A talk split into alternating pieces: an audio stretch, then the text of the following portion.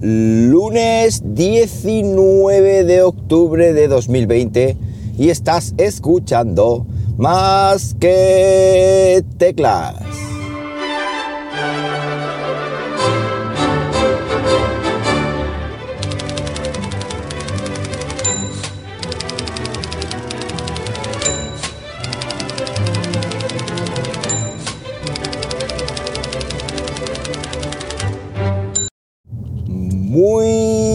Buenos días, las 7.45 de la mañana cuando estoy grabando esto y lo estoy haciendo pues como siempre aquí en Linares, Jaén, hoy con temperatura de 12 grados Celsius en la mañana en la que voy más temprano de todas las mañanas. De hecho ya quiere empezar a amanecer, pero no, esta noche, hoy esta noche.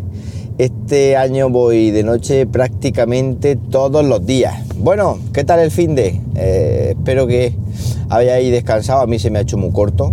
Necesito descanso eh, por encima de mis posibilidades, porque esto es tanto coche y después de estar tanto tiempo, porque con el confinamiento y luego el verano y tal, el cuerpo se oxida y luego pues le cuesta trabajo arrancar. Pero bueno, aquí estamos. Nunca mejor dicho, en el coche, arrancado en el coche. Esto, la primera cosa que voy a comentar es una anécdota que me pasó, me pasó ayer. Resulta que por la tarde dije, bueno, tengo que lavar el coche y de paso pues le echo gasolina y de paso pues le miro la presión a los neumáticos porque este coche, el Volkswagen Arteon, tiene un medidor de presión de neumáticos integrado en el cual pues tú en la pantallita ves mm, qué presión tiene cada una de las ruedas del coche las cuatro ruedas las ves ahí, además en un dibujo súper chulo, muy elegante y todo lo que, lo que tú quieras. Este fue un extra que yo le puse porque me interesaba bastante ya que viajo mucho y resulta que desde la última vez que fui a revisión, pues yo no sé si es que le miraron o le sacaron aire o yo qué sé que hicieron, que aquello me marcaba como que la presión del neumático no era correcta. Para él correcto son 2,8 y marcaba 2,6, incluso en algunas ocasiones 2,5.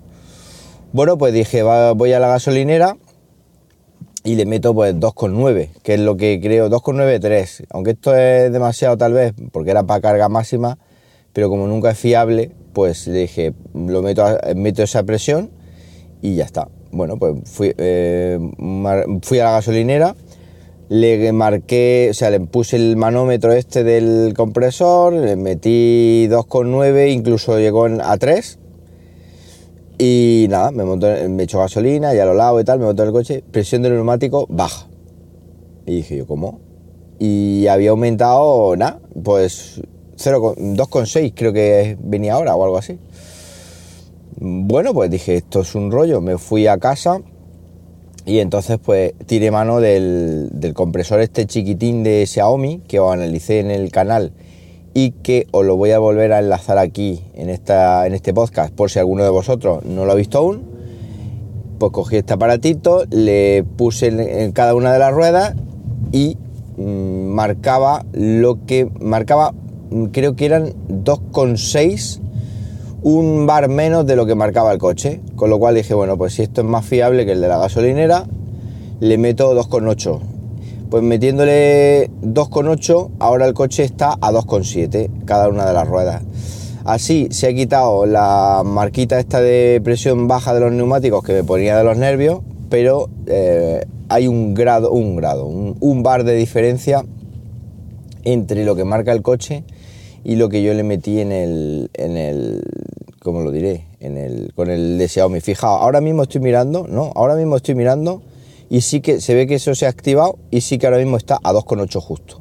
Es decir, ahora mismo las cuatro ruedas del coche están a 2,8 y ayer le metí 2,8 con el medidorcito este de Xiaomi, justo a cada una de las cuatro ruedas, con lo cual perfecto, ¿eh? Perfecto, me estoy quedando anonadado, como dicen. Así que muy contento porque están ahora mismo como tienen que estar, es decir, a 2,8 y tal y como recomienda el fabricante. Esto, ¿qué me quiere decir esto? Pues que el de la gasolinera, el tiene una precisión fatal, tiene una, una precisión horrible, es decir, teniendo este de Xiaomi no vuelvo a medir, a medir no vuelvo a usar el, de la gasolinera, salvo porque tuviera que inflarlo demasiado. Pero para subirle dos bares a cada rueda, eh, dos bares no, 0,2 bares a cada rueda, no necesito, no necesito usar ese de la, gasolinera. Para ese viaje no hacen falta alforjas. Así que muy contento por lo que veo, muy contento, porque ahora mismo va clavar la presión a la rueda, cosa que es muy importante. Bueno, después de esto y después de estar oyendo estos acelerones y este ruido que seguramente estáis oyendo porque hoy es que hay mucha gente aquí. Eh, por cierto, el confinamiento de Linares vaya, vaya gracia. O sea, no me han llegado a parar ningún día de los que se supone que hemos estado confinados perimetralmente. De hecho, ya no estamos confinados perimetralmente. Con lo cual, yo qué sé, esto es un, un lío. Bueno, vamos a hablar de aplicaciones. Aplicación Reader 5. Reader 5 es la aplicación bueno, Reader 4 o Reader a secas es la aplicación que utilizo para mm, el RSS, para ver noticias eh, de mis feed favoritos.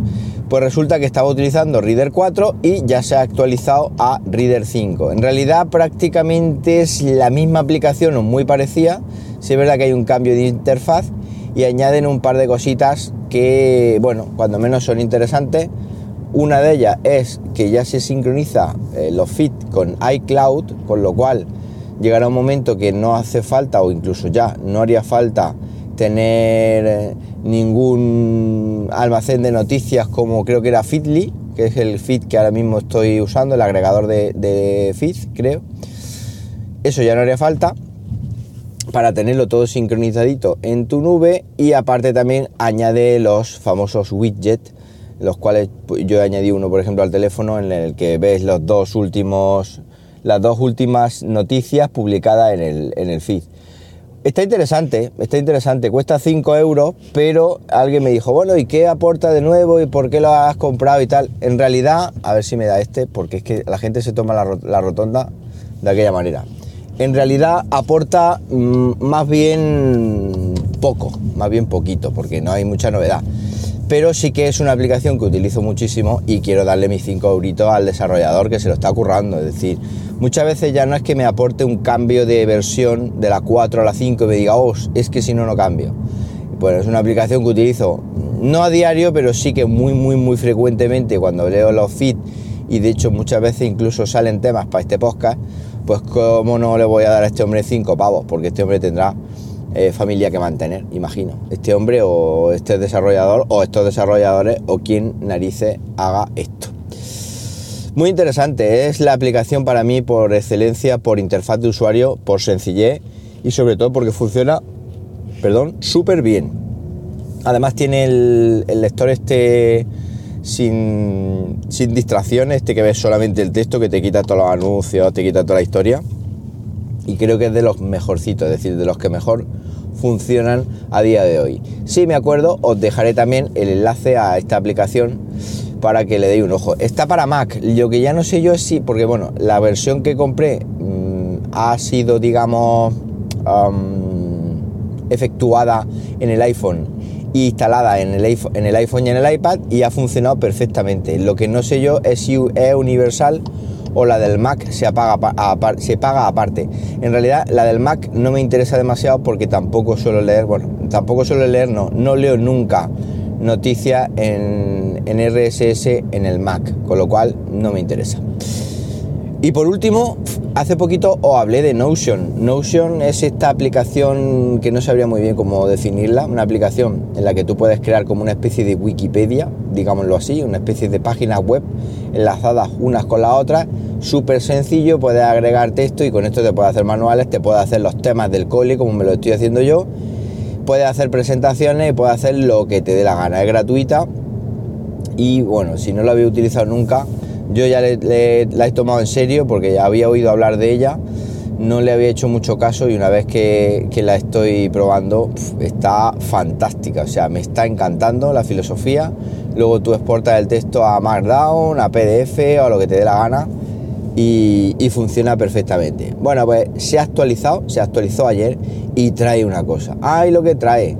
El soporte completo ya para ratón en el iPad. Es decir, ya puedes, eh, te permite seleccionar un montón de bloques, moverlo. Es decir, esto que para mí era un quebradero de cabeza, porque muchas veces había copiado texto ahí y tenía que ir borrando bloque a bloque, porque en realidad los que no sepáis, la información se, en la página te la pega por bloques, es decir, un párrafo, digámoslo así, separado por un enter, eso es un bloque, una imagen es un bloque, un enlace es un bloque. Entonces, claro, si hay 10 párrafos, pues tenías que ir seleccionando párrafo a párrafo para moverlo de forma, eh, digamos, independiente o para borrarlo de forma independiente, cosa que muchas veces tendría que hacer control Z y volver a, digamos, a pegar todo el texto completo y luego separarlo por, por párrafo. Es decir, era, era un rollo, un rollazo, digámoslo así. Bueno, pues ahora con el ratón del iPad, tú puedes, con el ratón, con la integración del ratón en IO, en iPad, tú puedes seleccionar un montón de bloques y los puedes mover, los puedes borrar, los puedes copiar, etcétera. Con lo cual está súper chulo. Digamos que a día de hoy ya lo que es la aplicación de escritorio y la aplicación del iPad van a la par, salvo por una, por una pequeña cosa que es muy molesta y es que no te deja en el iPad, digamos, establecer columnas, porque tú puedes arrastrar un bloque hacia la parte derecha de otro bloque y entonces te crea dos columnas. Esto desde el Mac se puede hacer perfectamente, pero desde el iPad todavía no. Pero bueno, están añadiendo funcionalidad cada vez más y cada vez estoy más contento con el, con el uso de esta, de esta aplicación. También os la voy a enlazar en las notas del, del, podcast porque es que además es que es universal, está para todas las plataformas Android, iOS, Windows, Mac, para lo que te dé la gana. Ahí tenéis Notion, eh, darle un ojo porque como le dais un compromiso serio, seguramente que os guste. Bueno, pues nada más. Esto es lo que tenía pensado comentaros, contaros esta mañana. Cualquier cosita, ya sabéis, arroba JM en Twitter. Y nada más, que paséis un buenísimo lunes. Y como siempre os digo, nos hablamos pronto. Y como siempre os digo, por favor, suscribiros al canal de YouTube, youtube.com barra más que teclas, que seguramente os mole el contenido que voy haciendo.